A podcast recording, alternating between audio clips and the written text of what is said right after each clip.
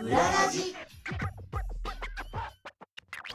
お世話になっております藤井聖堂ですお世話になっております武藤優子ですこの番組は様々な業界のちょっと変わったお仕事珍しいお仕事に関わっている方をゲストにお迎えしてその世界の裏側や裏話裏方さんのことを覗き見しようというラジオです、はいえっ、と、武藤さんは学生の頃朗読少女だったというそうですね子供の頃はい伺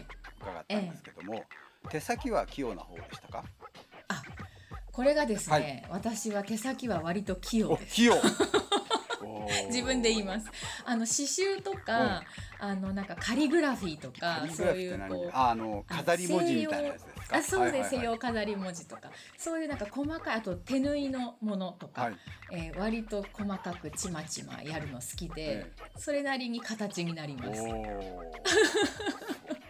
いいなただそれはあくまで趣味の範囲ですけどね、まあでも一般的に女性は手先が器用だとね、はい言われてますからね。そうですよ ね。えー私は不不器用でしてあの本当に小学生の時にほらお裁縫とかなんかやらされたり、まあ今はもっええと上でもやるみたいですけども、もう全然ひどくてですね、 我ながらひどくてあのお袋にやってもらったものを持って行って一発でバレるということをやっております男の子あるあるですね そうですね。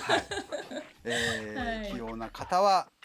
そのまま長じて、まあ先端は双葉より芳しとか言いますから、そういう風になるのかなとか思いながら今日は、えー芸術家の方にお越しいただきそうまなした。んですはね、もう器用の、えー究極を行かれた方かもしれまそうですせん、今回は芸術家の方ということでゲストはガラス造形作家の小島由香子さんですよろしくお願いしよまろすしくお願いします。よろしくお願いします。小島由香子さん。えー小さい島普通の小島にはい。由香子はあるに、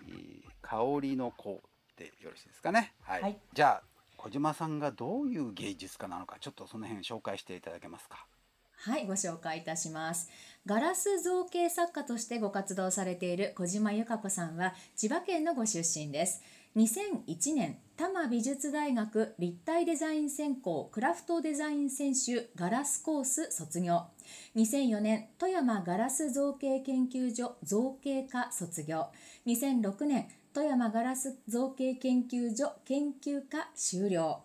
えさらに2007年第54回日本伝統工芸展高松宮記念賞そして第4回現代ガラス大賞展富山2011大賞えー現代ガラス芸術作品を評価する国際公募展富山ガラス大賞展2018では銀賞など数多くの賞を受賞されています現在富山市に工房を構え創作活動をされています有名百貨店での個展開催や2020年秋石川県金沢市に移転した東京国立近代美術館工芸館現えー国立工芸館にも作品が収蔵されているということです。もう素晴らしいなんかね、はい肩書きだけを聞くとすごい白髪のおじいさんとかが出てきそうな確かに なそんかうですね。頑固そうなねはいサムエとか着てそうな感じなんですけど も、はい。全然違まさにう、若い女性の方で、えー武藤さんと同級生だったという。 そうなんです実は小島さんとは、えー私は高校の同級生でありまして、はいなので今回もちょっとこのような形でねあのご縁でゲストさんとしてご一緒させていただけることになったわけなんですけれども、同級生がなんかすごい賞をいっぱい取ってるってなんかそうなんですよ。いなやんいかやいやいや誇らしいですね自分のことのように ねじゃあ当時の高校の頃からの小島さんをご存知なわけですからそうですね。片鱗があるわけですかやっぱりその時は。それがですね小島さんこれ私話していいかな。はい。あの当時の私の小島さんの印象って、うんうん走ってる人なんですよ。陸上部。体育会系な感じね文化じゃなそうくそ高う校てそ。う陸上部仮入部で辞めたけどな。そうなんか後から聞いたあらそうです陸上部じゃなかったよって言われたんですけど、なんか走ってる印象がすごくあって 中学が陸上部で仮入部にああそうなんですか1。年の時に行ったんですけど、結局はいバレー部に入ったんですよ。ああーそうだったんだいずれにしてもでも運動系なはイメーい。ジスポで、ーツは好きですよこ。うんそうですよね成果どうかって言われると私の印象の小島さんは、銅なんですよね。 なるなほのでど。こうガラス造形の正の部分でうんこうここまで素晴らしいあの受賞されたりとかいうことを、うんえー何年か経ってから知った時に、はいすごく意外な感じがしました。おーおーこれはどうなんですか 小島さん、はいその頃はやっぱりおお子さんの頃は、はい。やっぱりそういうなんていうの造形とかアートとかの感じはあんまりなかったんですか、あ好きでしたよ。ものものづくり好きあ好きはで。うん、あゆうこちゃんさ、こう高校の時 にさ、はい、やってゆうこちゃんって言ってるのかなこれ。いやいいですいいですもういいですいいこれはもうことじゃガないでーすルズトークをおじさんが聞くということでいいと思いますあのあの高校さ、なんか選択の授業で。あの美術と別で工芸っていうクラスがあったじゃん。ありましたありましあた。のは美い、術、書道、音楽なんですよ普通は。音楽で美うち術ってまあう普ち通の高校は絵描いたりなんかするんですね。うん、美術クラスと別そうですでね工芸のクラスがあって、おありーましたあでりましなんたか工。芸って何するんですかあ。のろくろであのなんかお茶碗作ったりとかあのへへへえだってあなたあなたその学校にいたんでしょうあが。となんか金属叩いてなんかあのスプーン作ったえりーそとうなかの、割とーなんかへーそうちゃなんんとでしすかた。ことをちょこっとずつやらせてもらった感じで。ななぜ学校に通ってた人がえー今頃へえって驚いてるんでしょういや私ね記憶なくて私は音楽を選択してはいはいはいたはい記憶はあるんですけど吹奏楽部だったこともあってただ工芸うん今言われて確かに工芸っていう選択ありましたねうん小そら島さん三ね。年取ってたらうん結構なんか工芸好きになったのもあるかな。あああーそうだったんですね。そういうことなんですか。はい。これはでもまあ今私驚いて当人も驚いてるんですけどえもえこれやっぱり珍しいことなんですかね高校でそういうのがあるっていうう。んどうでしたか選択してた人数はじゃあそんなに多くなかったですかでもね。大体4分の1に割り振られるんじゃないな ってああそうかそうか第。一希望第二希望書い私の記憶ては大どうなっ体てるんでしょうなんかいい感じに割り振られると思うんだけど、えー小島さんはそこ第一希望だったんですか。はいもちろんですその前からそういうのはお好きだったっていうことですか。中学校そうとかで小す学校。ねえっと母が結構、うんあの自宅でものづくりしてる人だったのでうん。それを見ながら育って結構興味持ってたのがもともとあって工芸のクラスかなみたいな感じですね。お母様のものづくりというのは手芸とかそういうことではえなっく、とパッチワークもやってたし木あパッチワーク木彫りでなんかこう家 のあ木彫り家の中のこうんうインテリアのものとかをああ結そ構うです結か構しっかりしてるの私も本あ格の的だもらって今あの家にある こっちにあるんですけどあそうですかそれは趣味でということ趣味でやってましたねあもともとはうあんのかあの母も美術系の大学には行っていたのでやっぱりそういう血筋なんですねははいい、うん環境と地とみたいな感じですかね。なるほどじゃあやっぱりお子さんの頃から手先は器用だったさっきの器用不器用で言う器用ですね。はい。とああやっぱりそうなんだ、 はそうい。ですね。なああただ走ってるだけの趣味じゃなかったんですねんで走ってると思ったんで しょうね私ね。 なんか失礼しました。ああなるほどそうういうん環境で育ってでしかもまああだからそういう高校に行かれたんですかねあ、工芸と高か校はあの普通科です。あの逆に進学でもたまたま入ってみたら進学校みたいな感じだとう、思うん進学校でしょうけれどもそうそうたまたま入ってみたら工芸があったみたいなことそうですね。たまたまかな、うん工芸のクラスに関しては。ですよね普通まあ美術はどこでもありますけど、工芸があるとこって多分珍しいと思うんですけれども、うんうんたまたまです。へえすごいな。でこっからじゃあ美大に行こうとなるんでしょうけども、はいあのーはいまああのついでだからあのー逆に、えー小島さんから見て当時の武藤さんはどうだったかっていうのも聞きま しょうか。えーっと、なんだろう。あんまり目立ってなかったであすでよもね。なんか私スねラッとしてなんかあの、 うん、外見。結構が外確見かのにイメージの方があでもそうですね本私気は部活ばっかりやってたので吹奏楽ばっかりやってたからそういう意味ではあの工芸でもなかったし、はい接点っていう直接の接点は本当になかったかもしれないですねお体育以外は。後にアナウンサーになる片鱗みたいなのはなかったです かいやーちょっとその声とかはあんまり覚えてないんだけどなんか そうですよねなんかスラッとしてるなんか綺麗な子だなぐらいの 感じうん。あた私あのあの背ちっちゃくてちっちゃい頃なのちっちゃいので小島さんは割と小柄な方なのでねなるほどね。そうそううんうんそういう意味で言うと小島さんの方が、まああのなんだろう工芸も入っててそのまま美術の方に進むっていうのはまあ普通うんなんだろう、えー予想できる進み方で、えーそうですねただ武藤さんがそこを見てなかったっていうだけそのうそうそうことです私が全く気がついて なかっ私あたっていうのだあのけでしあたのね。高校で美大受験してるの誰にも言ってなかったので あそうなんだやっぱりそだうってみんなあしあ進学校だからすご進学校でいみすんからなね勉強されてるからそうですよねあな進学校だんからあんまり言えなくね て こっそり美あの美大受験のあの予備校あがじ予ゃあ備校に絵を描く予美大備校に行ってました。あ予備校にやっぱりり行くんですねそういう方はよく聞きますけども、はい、えじゃあなるそほどその進学校から美大とか、まあ、あるいは音大とか、ええそういうところに行く方は少ないですか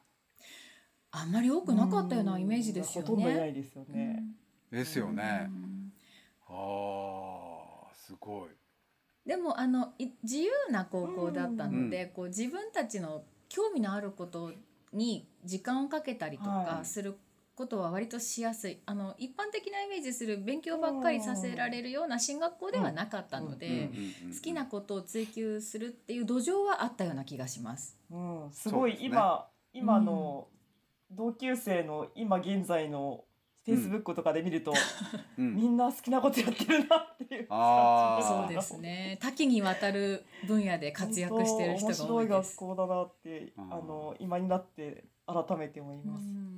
そうですいうね進学校ってありますよね。なんかね自由にあの自由な生んせ徒自由がみんなお利口だからあのちゃんと自分の好きなことを勝手にやんなさいっていうねうん方針そんでな、感じだまあね多くの方は勉強をするんでしょうけど違うこともいっぱいやるというね。んそうそう、すそんな感じでし素晴たらしいですね。ね。はーい。で美大を受けるってことはもうその時点で将来美術関係に進もうと思ってるってことですよね。あーそこまで考えてなかったと思うんですけどうん、ななんかあのー何せものづくりを勉強したいあの本格的にちゃんとやってみたいっていうのを思って、うん。なんか作家へー将来作家になるとかまではそこその時点ではあそこまでは思考ってえなてい。なくて美術関連のなんかのお仕事に就きたいなみたいなこあとーあ多分そこまで考えてなかった。考えてな いうんえー、じゃあ美大に行く人っていうのはは必ずしもみんなそういうこう将来をこうもう将来えーあのアーティストになるっていうことでもない人たちも学生さんの中にはたくさんいるってことですか。そうですねあのうんーまあ美まあ美術の学校の先生やられる方もいるし、あうんだってうんえっとな大学行っていいのかな。はいたまたまびですよあはいね。玉美です、はい玉美たまびなんてユーミンですもんね。あゆみんとか、ね竹音中楽だ直も人んさねんとか、あ竹中さんとかねうん。私の知り合いだと知り上がりさんが確かたまびだったようなあ気あがす知る。り上がりさんか、うんそういろんな分野でいますそようね。でやすよっぱりね。うんラーメンズもそうじゃないかなあ。あそそうああそうなんですね。かもしれないね。だかうらんまあお美術だけじゃなくてなんか芸術のセンスがある方なんでしょうね。うんというかもともとある方がそこの大学の間でよりこう洗練されていくんでしょうけどもね。うんえへーであの美大に入ってですねはいこのプロフィール見ると多摩美術大学立体デザイン専攻クラフトデザイン専修ガラスコースってなってるんですけど長いです、すいません 長いですよこれはこれはは入入る時に別に決めるわけじゃないんでしょ入ってからこういうふうに分かれていくの私美大受験受験の時はあのうん工芸、なんかもの工作芸る工芸を学びたいと思って、工芸っていうのは要するにお絵描きとはうんお絵描きって失礼な言い方ですね絵を描くのとは違うなんか立立あ体の物立とかい体ろんなのも方のでですね、やりたくて、す。はいはいで工芸系のところを三つ受けたんですけど、はいはいはいで玉美に関しては、まあ、あの 第二志望だったんですけど、えー、とは玉美のところクラフトデザインっていうのがあのその当時こういわゆる工芸のわかんなでい。あクラフトデザインが工芸ってことあなのの今は工芸家っていうのがあるんですけど、はいはいその当時デザイン科の中のクラフトデザインがこうこう一般的な工芸みたいな感じのデザイン化というのはだったので絵描きとは違うとこっていうこと すごく分かりにくいかなり広い範囲のデデザザイインンっっていう感てじですか。広いじゃないですか何でも洋服とかも入りますか？えっ、おと洋服のデザインとえっか。と、すいませんこれもう一個多摩美術大学デザイン科立体デザイン専攻クラフトデザイン専修デザインまずデザインで分けられるるのねはいデザインデはいザイン科の中にあのテクスタイルデザインっていうのかもあっあのなるほど選手選考それはなんで洋服とかそこははいあのうんデザイナーさんんみたいなね我々がよくファッション系知ってのるはいなのであのたまびの場合はうん当時ですね当時のたまびの場合はデザイン科の中だったので、1年生の時は割とデザインのあの授業も受けたりとかもしていてうへんえなんか逆に今となっては良かったかなと思いますけどうんでだんだん絞られていくんですか自分の好きなあーえっとですねあの そこ飛んでましたね、えっと、ガラスに関してはうんあのそのクラフトデザインのあのうんを選択しあ、えっと、クラフトデザイン専修で受験を受けたんですけど願書あに受験はそこで受けるんだえークラフトデザインで受けるんですクラフトデザインの中へーにガラスと金属のコースがあって願書にど願書にどっちか丸つけなきゃいけなかったんですね。えー、そあの時点でじゃあある程度はもうはい決まってるわけ18歳の時点でガララスか金属を選べって言われるわけはい、でまあどっちかっていうとガラスの方が面白そうかなぐらいな感じで、まあ、あの第二志望だったのでなんかはいあの 第一第一志望のところは工芸科だったのであの、はい入ってからあいもうろちょいっとろあいら選べるのね試しあのなるほどなるほど一通なるりほど勉強してはい専攻、まあ、2年か3年で専攻にはいはいはいはい移るような感じだったと思うんですけど、はいでたまみの場合はあのどっちかは丸つけなきゃいけなくて。もういきなりガラスか金属を選ばなきゃいけないっていう状況はないるほ、どどっちかというとガラスかなぐらいで、あの丸つけてそこあの玉火だけ受かったもん で、あのすごいあ ーえじゃあなそんれかまガでラそあのあはいガラスすにご入ってくしまガったラスに興味があってってことではないんです最初はだか最初らはね全然わからずガラスやり始めた人です。おへおーすごいですねそれは面白い、うんそれが今じゃあ数々の賞を賞ね受賞されるそうはないんではい面白かったんですかね途中から。へえそういうもんなんですかねよよくわかんないけどもそれじゃあガラスを専攻する人まあこれは玉火だけかもしれませんけど世の中中にいっぱいいるってことですか えっとガラス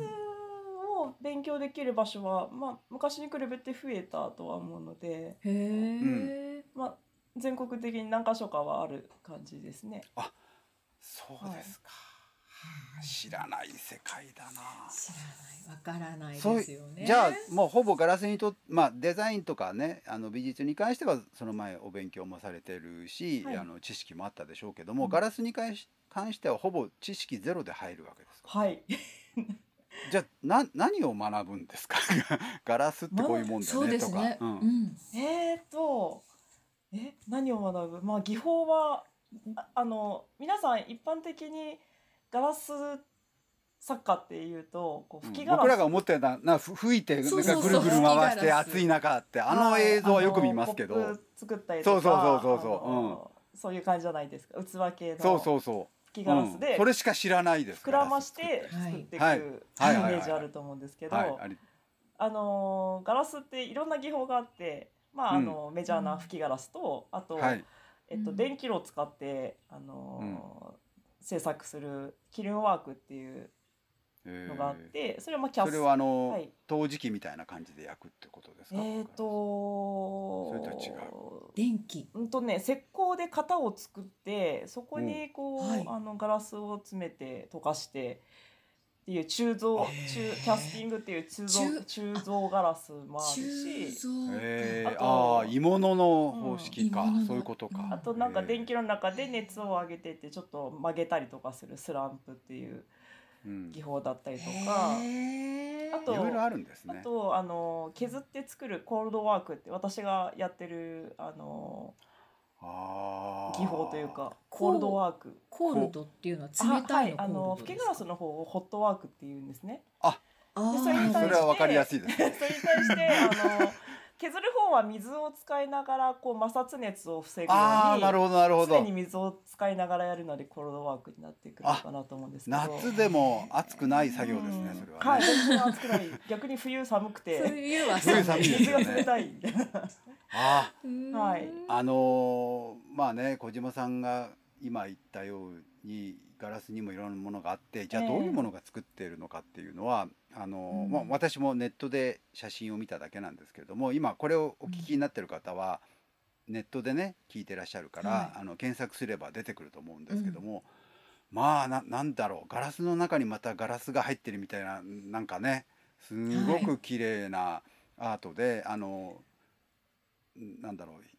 服のとは違うなってのは分かるんですけども、うんどうやって作ってるのか全くは分からない綺麗ってことは分かるけれども、そうですねあれは削って作るんですか、はいあのジャンルとしてはその削る方なのでコールドワークなんですけど、はい、はいその中でも積層ガラスっていうあの技法になります積層はい、はい、石っていうのどういう感えじっですか、と石積層はみ重ねるの方のおー積み重ねるに地層もそうだ、はいあああじゃああれは何枚ものガラスを重ねてるんですかはいそうですえっと身近なもので言いますと窓ガラスって平らじゃないですか、はいはいはいあはあいいうあの平らな板ガラスを接着剤で何枚も貼り合わせて、はいでへー厚みを持たせてから削ってそのあのなんだ地層じゃないけど断面断面の模様なるほど層の模様を出していくみたいな確かにガラス重ねて横からあの顕微鏡のプレパラートとかこあうー何枚か重ねて横から見るとなんか綺麗ですよねうんああれもガチッと作っちゃうってことね立体のものをなんそうかですああいうね、ううんん、ですだいぶじゃあ力仕事ですか重たいですよ力ね仕重事たいですうーん重いやつはもガうラス手何切るじゃないですか十キロとかなっちゃうので、ええ本当あのガラスやり始めてから腕太くなりましたええ 走ってたのがここで生きてくるわけえ です体力を作って体力が生きてきましたあでもね忍耐忍耐力は、うんあのもともと陸上の方かなみたいな感じだけどへえそうそれはそれで一つその積層おっていうジャンルがあるわけですね積層貼り合わせたガラス積層ガをラスどう加工するかという、はいなるほどそれでああいうそのガラスの中にガラスがこうどこまで行ってもあるみたいで、うんなんかどうやって作ってんの宇か宙みたいな、ねね宇宙感じですよみたいねうんああいうのがまあ手間がかかることですよねそれははい、大変にね、結構時間かかる作業にはなりますねですよね。あれ薄く削るとあのとろろ昆布とかってああいう作り方しますよ ね。昆布昆布重ねてカ重ンナねみたいてなねキューブ作って薄く削るのがとシろルシルシルシルろっ昆て布そうそうそ そ。うんなに簡単に削れないんです けどね削れないですねきっとあガーラ大ス変で硬すいよねねガリガリ削って綺麗にしてううんんいやーそれはそれは知らない世大界でしたね変な世界でうんそれを学生時代に学んでそれを職業にしようと思ったわけですね卒業の時に。うーんまああの作家になろうと思ったのは富山のガラス造形研究所に来てからかなとそあ。の後なんですねあ。なるほど。なるほどなるほどうんじゃあ今大学のことはね我々は我々っても私は特に門外門外観でねよくわかんないいやい美やいや大とかはい音大って中で何やってんのかってはねい、あの東京芸大の本がちょっと話題になりましたけれども、ええええあの少し少し分かりましたね、えーガラスに関してはね、そんな種類があるのかというのも分かりましたし、じゃあまあ、はい卒業をしてから、えー当然今はねもう立派なあのアーティストになってらっしゃいますけどもそんなはい卒業したらすぐなれるってもんでもないじゃないですか、うんそれはどう考えてもね えーその辺の話を次回伺わせていただけますかね。そうですね。はい。ということで今回のゲストさんはガラス造形作家の小島由香子さんでした。え番組のご感想はツイッターでハッシュタグ裏ラジをつけてぜひつぶやいてください。小島さんの作品などはあのインターネットで検索するとすぐご覧になることできるので、ぜひ、えーご覧になってかそうらですまねた次回も聞いていただけ 見たてら、から聞よくとりよく分かります、うんきっとねはい内容が深まると思いますので、ぜひそうしていただければと思いますではこの続きはまた次回ですお楽しみに